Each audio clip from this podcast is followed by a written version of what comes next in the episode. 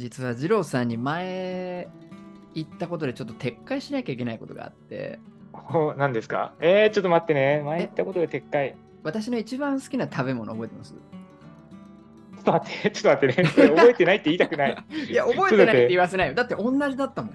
ああ、とんかつ。そうそう。そううんで僕の場合は味付けで味噌カツ。うんうんうん、うん。でね、今ね、入れ替わっちゃったの。え、何に？酢豚が1位に来ちゃった。私、チキンカツが今1位。結構変わるもんなのかな。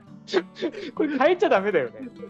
えっと、変わっちゃうケースはあるんじゃないかな。まあ確かに長期スパンで、たまたま、たまたまそのスパンがちょうど来たっていう。そうそうそうそう。でね、じゃあ、ジュルさんに聞きたいことがあって、うんじゃあなんかね、あの、僕、数週間前にコロナになったじゃない？はいはいはいはい。その後、味覚が変わって、はい。中華料理を強烈に欲する舌になっちゃったの。そんなさ、そんなさ、後遺症は聞いたことないいけど。やいやいや、もう本当に今ニュースでどこもやってるよ。本当にそれ本当？中華の売り上げ、コロナの後遺症で中華舌、中華舌。ちょっと待って、俺さ、あんまりテレビ見てないから、それ本当っぽく聞こえるんだけど、さすがにないよね。なあのほうんないないんだけど、そうだよね。でもうちの妻も同じ症状になってるから、いやいやいや、それはさ、横で中華好き、中華好きって言ってる人がいたらさ、食べたくなるだけでしょ。終わってそれでもう朝以外、もう昼夜広がる延々と中華を近くでテイクアウトして、いろんな家の近くの中華、あとあのイオンとかに売ってる、あの、何途中までお惣菜みたいなお惣うんうん菜中華とか買ってきて、で結論酢豚も酢豚の美味しさがやばいって話なの。あ、でもさ、酢豚が一番好きな人ってさ、ちょっと嫌だよ、なんか。な酢豚が一番好きな人って、ジローさん今まで会ったことないでしょ、私。ないないないない。だって嫌だなって、ちょっと嫌じゃないで質問が、質問が、もしジローさんちょっとあの答えられなかったらあの編集するかもしれないけど、うん。なんか本場の酢豚って美味しいの？ああ、中国の答えられないよ。答えられないっていうのは知らない。あ、本当？なんであんま食べなかった？の酢豚っていう料理、中国にあんのかな？やっぱそうだよね。なんかね、そういう話にしてて、中うん日本の中国中華料理は中国にはないみたいな話をちょっと耳にしたことがあって、そういうのは結構あるよね。あ、やっぱそうなんだ。でもごめん、酢豚がそれなのかどうかちょっと、なんかあはっきりは言えないけど、あー、オッケーうん。ただ、なんかちょっとでも高級なのかな？あ、いや、余計なこと言うのやめた。じゃあ、また今度ちょっと中華料理について教えて。いやー、僕はでも、あれだよね、中国語をすごいできるからって中華料理詳しいとは全然リンクしないよね。えそりゃそうでしょ。でも、でも期待されるよね。ああ、確かに。うんそう。ね、そうね。ねそうですね。三国志とかもそうなんだよね。あ、前言ってたよね。そう、そうあれハラスメントよ。言ってたね。今度中華料理ハラスメントしちゃった。いや、本当だよ。ちょっとやめてよ。俺、文法とかが好きなの。わかりました。じゃあ、今日はこの今話した中華料理食べると、間違えた。中国語やると中華料理についても期待される。うんありますよね。今度、ちょっとリンクするかわかんないですけど、こう、子育てをするときに、こう親が子供にこう期待すること、まあ、もしくは子供が親に期待することみたいなのがあって、今日はちょっとそんな話で、あのラジオを広げていきたいなと思っております。では、本から広がるラジオ、今日もよろしくお願いいたします。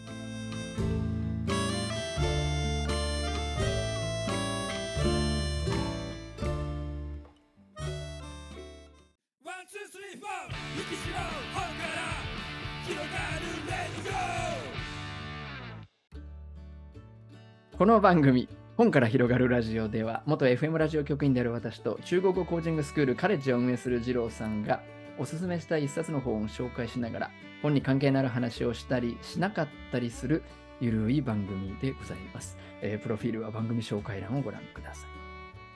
二郎さん、今日はですね、ゲストにお越しいただいてます。はい。元私たちの同僚。はい。あれ？同僚じゃない？先輩じゃん。先輩、大先輩ですよ。失礼なこと言っちゃった。同僚なんて。うん。ななんなら私もそうですけどね。本当は。いや、えーっと、そ、そこは、うんそうなんだけど、でまあ、その話をすると長くなるから、はいはいはい。先輩をご紹介しました。元同僚、先輩であるルミさんです。よろしくお願いします。お願いします。よろしくお願いします。ちょっともう入りから面白すぎて笑いを 笑えるのに必死でした。なんか変な入りですよね。なんかつなげて、どう俺ちゃんとつなげたよみたいな。はいきさんの。はい、ギリ、ギリファシリテートしました。はい。ギリファシリテートしました。で、今日はちょっとゲストのルミさんに、えー一冊本をご紹介していただきながら、それでちょっと話題をいろいろ広げていけたらなと思っております。はい。ルミさん、早速、本日ご紹介いただきたい本の紹介お願いしてもいいですか？はい。えっ、と今日紹介する本はこれです。えっ、とボークしげこさんという方が書かれたしなさいと言わない子育てです。えー文庫サイズですかごそれ？違います。あ違う。違います。ジロー違うなさん、ジローさん、サイズ一番今関係ないの。いやせっかく見せてくださってるから。そうです。はーい。この方名前聞いたことありますか？ボークしげこさん。ですね。ボークしげこさんですね。国際結婚されているので、ボークしげこさん。なるほど。聞いたことないです、私は。はい。この方わ今、あ、た私もないですよ。あ、ないですか？うん。もう子育て書を読んでいる方であれば誰でも知ってるような今もうすごい人気のなんでしょうね。方なんですけど。なんか元ブロガーさんとかそういうことではなく、違います。この方はもう、えー、とアメリカに今住んでいらっしゃるライフコーチなんですけどで日本で今非認知能力っていう言葉が結構子育ての間でキーワードになっていてうん。はい。火というのは被るという火ですか？非。え？非です。非。火、何？ああらずの火被るの火 これは、これは今子育て中ということで間違いないですかね？え、ちょっと待って、何？火って何？非認知能力あうんじゃあど認知能力っていうのがそのテストの点数とか IQ とか、まあ、数字で表せるものに対して非認知能力。あらずの方だ。だから。そうです。あらずの方です。否定はい。の火じゃない、あらずだ。はい、うんうんうん。はい。今子育ての中でこの非認知能力を上げようみたいな流行りみたいなのがちょっとあるんですよね。これなんか結局自己肯定感とかあと自信とかうん。あと好奇心とかやり抜く力とかうん。はい。そんなのを子育てに取りくあの取り入れながらコーチングをされている方なんですが、この人の娘さんうん。が、そのアメリカのなんでしょうね全米最優秀女子高生っていうなんか大学の奨学金がもらえるコンテストがあるみたいなんですがほそこで日本人として初めて優秀賞をもらったってことで、まあ、一気に注目を浴びたっていう方です。ど。それはある意味子育てを成功したっていうそういうことなんですかね。んそうです。ね。もともと非認知能力を日本で広めたかったんですが、何それっていう風になってしまって、日本に持ってきたときに。ただ、この娘が賞に選ばれましたってなったら、一気にこうメディアなども、この方はどうやって育ったんだみたいな風になってなるほど、、なるほど。時に非認知能力を育てましたみたいな、重要視しましたっていうので、有名になっていったっていう感じの方です。えなるほど。いろんな広まり方があるんですね。そういう、もともと非認知能力っていうのが重要だって。まあ、その、ボークシゲコさん、お一人でやられてたのか、その会社でやられてるのか分かってないですけど、こう日本で広めよう、広めようってなった時に、ちょっと時代が早かったのか、その影響力が足りなかったのか分からないですけど、で、ある時、全米最優秀女子高生、ちょっと私それが、ね、どのぐらいのなどういう基準で選ばれてるとかまでは分かってないですけど、まあ、それ。れをフックに、え、じゃあそれに選ばれるような子育てって何してたの？っていうことで、脚光を浴びたという、そんな流れなんですかね。そんな流れです。えーなんか、これ、ななんか、ちょっとその、なんて言うんだろう、非認知能力っていうと、その点数とかで測れないよっていう、そういうことですよね。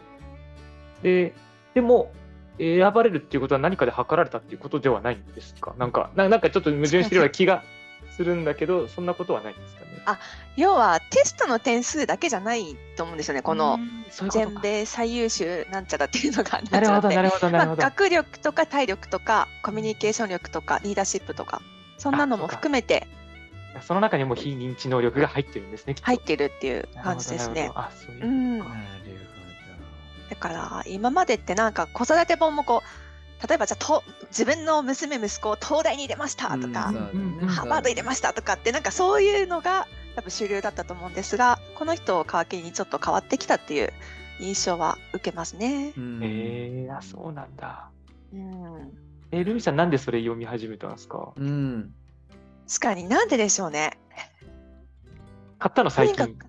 いや違いますね。もうこの方本多分10冊ぐらい出してるのではい。何でしょうね。何でしたかわかんないです。でも私子供が生まれた時からもう子育て書は読み漁るようにいろんな人のを読んでたんですよね。はいはいはいはい。その中で割とヒットしたというかヒット自分の中で、うん、うん。あこれいいなみたいな感じ。わかるわかる。わかります？わかるいろんななんか宗派みたいなのがあるんですよ。子育てにも、えー、なるほど。うん。ありますね。それこそ学力重視でみたいな小さいうちからこれひらがなは早くとか、うん。なんかまあいろいろあるんですけどうん。この人の本を読んでおなんだこの非認知能力とか。うん。あと自己肯定感って私は多分こ親になってから自分の自己肯定感低いなって感じたことが多かったのでえー、そうなんですよ。今まで感じなかったのに。えー、どどういう時に感じるんですか？もう自己肯定感というか自己否定が激しかったですね。本当はこうやり親としあうんてダメだってそういうことですか、あそうですそうですそうです。毎日ですよ。あもういいなんかいい接し方したかったのにまた怒っちゃったで夜になるあともう一人反省会でああまた怒っちゃった。今日から明日からまた頑張るぞ。またやっちゃった。の繰り返しで私なんてっていうのが結か。構長く続きましたね私も23年は多分そんな感じ。え子供生まれてから。ルミさんのお子様今5歳ぐらいでしたっけ？今5歳です。はい。そうやね。いや、めちゃくちゃわかる。あの、理想、子育ての理想と現実の乖離が、やっぱ埋ま埋まらないんですよね。で、あのーまあ、自分もね、ルミさんほどそうだっていうわけでは全然ないんですけど、やっぱり、あの、一人反省会はよくやってるし、どうやって、どうやって今日の対応をするのが良かったんだろうかみたいなことはうん。ね、あって、で、うちの妻もね、多分言わないだけですけど、やっぱ子育てやると自己肯定感、女性一回下がりますよね。うんね、うまくいかないことに毎日向き合う必要があるからね。そうか、うん。思い通りにいかない、そう。うまくいかそう。ない。主にそれだと思います、うん。思い通りにいかない。うん。しルミさん、難しいのがさ、なんかさ、思い通りに、あの、じゃあ全てがいった時に、子供がさ、全部自分の言うこと聞いてほしいようになってほしいわけでもないじゃん、別に。それがまた違うんですよね。そう。そう、だからなんか、そこがなんかちょっといつも難しいなって、なんか、言うこと聞いてくれなくて、多分怒ったりとか叱ったりすると思うんだけど、じゃあ聞いてくれたら本当に全部良かったのかって言われると、そんなことないじゃん。ないし、うん。それってまた逆のことを言言っちゃうというか、うん。押し付けですよね。うん。抑制とか、なんか自由にこう自分の人生切り開いてほしいとかって、まあ、子供に願ってるのに、自分の言うことを聞いてほしいっていう自分がいたりとか、うん。なんかいろんな矛盾が生じたりとか、うん、して。うん、辛かったですね。ね今は乗り越えつつありますか？今、そう乗り越えつつありますね。うん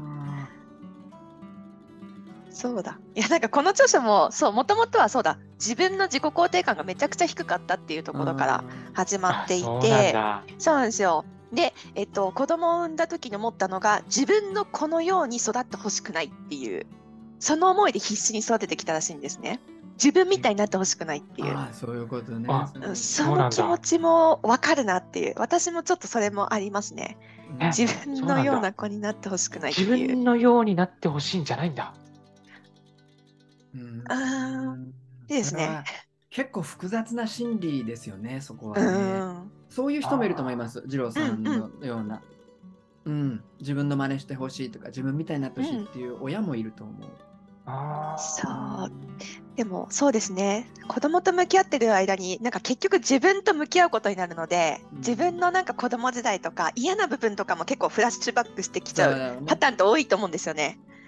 はあだから親に言われて嫌なことを子供にも言っちゃうとか。うん。そういうなんかことがいろいろ今までは普通に生きてきたのになんか急に思い出しちゃきたみたいな。戻ってくるよね。普段考えないですもんね。あ考えなかったでしょそうですよね。そうですよね。そうさあのさルミさんも二郎さんもあの子育てって自分もやってみて気づいたんだけどさサンプルをさ自分が親にされたこと以外基本見たことも聞いたこともないんだよね。それ本に書いてあってさ、基本そうね。うんうん。そう。本に書いてあることで一部切り取って出てる情報とか子育てしてる一瞬の切り抜きを見てあ、うん。なんかあのお母さんと子供よさす仲良さそうとか本当一瞬の場面とかはインプットあるけどその本当にレミさんにね子供生まれて24時間365日休憩なしみたいな子育てに入った時にあれ？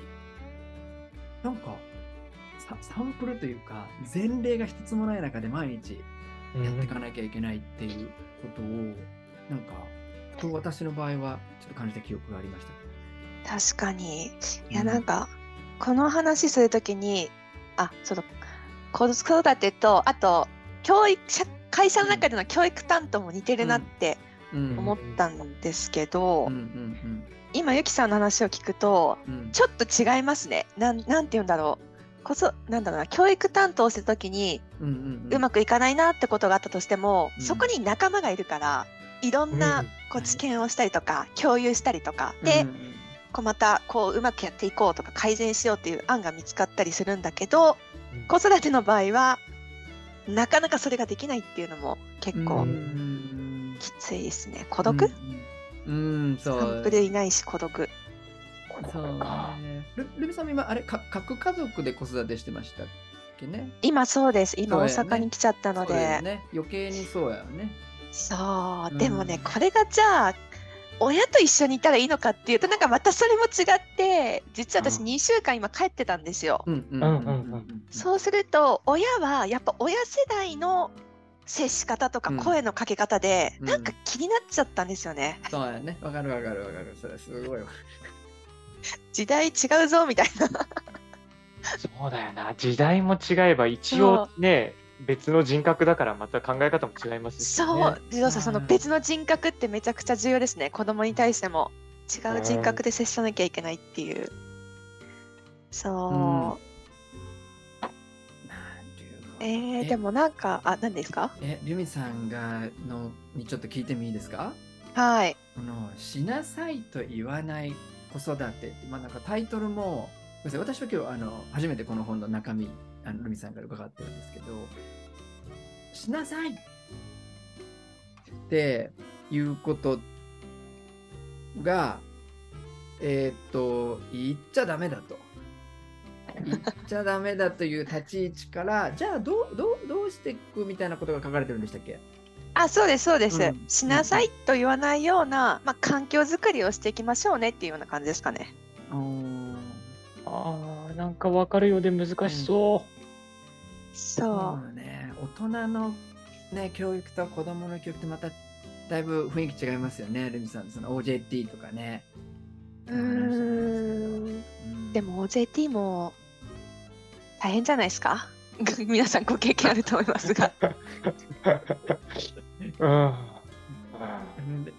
そのルミさん。がその OJT の時の話をちょっとするかもしれないって聞いてた時にうん。僕の中であの思ったことが OJT って会社の中で起こるん。であの資本主義のルールに基づいて行われるん。ですよ。これ具体的に言うと具体的に言うとえっとお金の間柄関係がみんなとと多少か会社とはあって上司とはあって評価とかがあってでえっと教え方教えた方があの正しいとか教えた方が悪いとか受け受け手が悪い受け手がいいみたいな、まあ、そういうなんか原因とか結果とか貸し借りとかそういうものが存在する世界で行われていくんですよね OJT っていうのは基本的に。で一方で子育てが一番違うなっていうのはなんかすごい気持ち悪い言葉使うと宇宙のルールにの基づいて行われるなと思って。何？わかんないです。けど。宇で宙 また紙視点の話し始めたから。ちょっといもうちょっとだけ。聞いて、もうちょっとはいもうちょっと宇宙の視点って何かってい。うと、宇宙から見ると今日も明日もない。で、貸し借りも当然ないし、だから何が言いたいのかって、子供からしたら、明日これやるとか、これやったらこれやるなんていう、その資本主義のルールがないんですよ。すべて大人の資本主義界のルールなんで、子供にとっては今しかないですよ、本当に。今トイレ、今ご飯、今これがやりたいしかもう存在しない。明日も昨日もないんですよ。だから、そこが一番違うなっていうふうには、まあ僕の子供ちょっとちっちゃいんでね、まだ。3歳だからそういう感じかもしれないですけど。確かに。今ですよね。今を生きてますね、本当にいや、。本当ね、遊ぶのもすごい上手だし、うん。これでどんだけ長い時間遊んでれるのみたいな。そうか、大人のね、作った世界とかルールみたいなのがまだインストールされてないですもんね。そうですよね。だからそういう意味だと、もう宇宙なのかちょっとよくわかんないですけど、でも、でも、まあ、でもよ、でも言ってることすごいわかりました。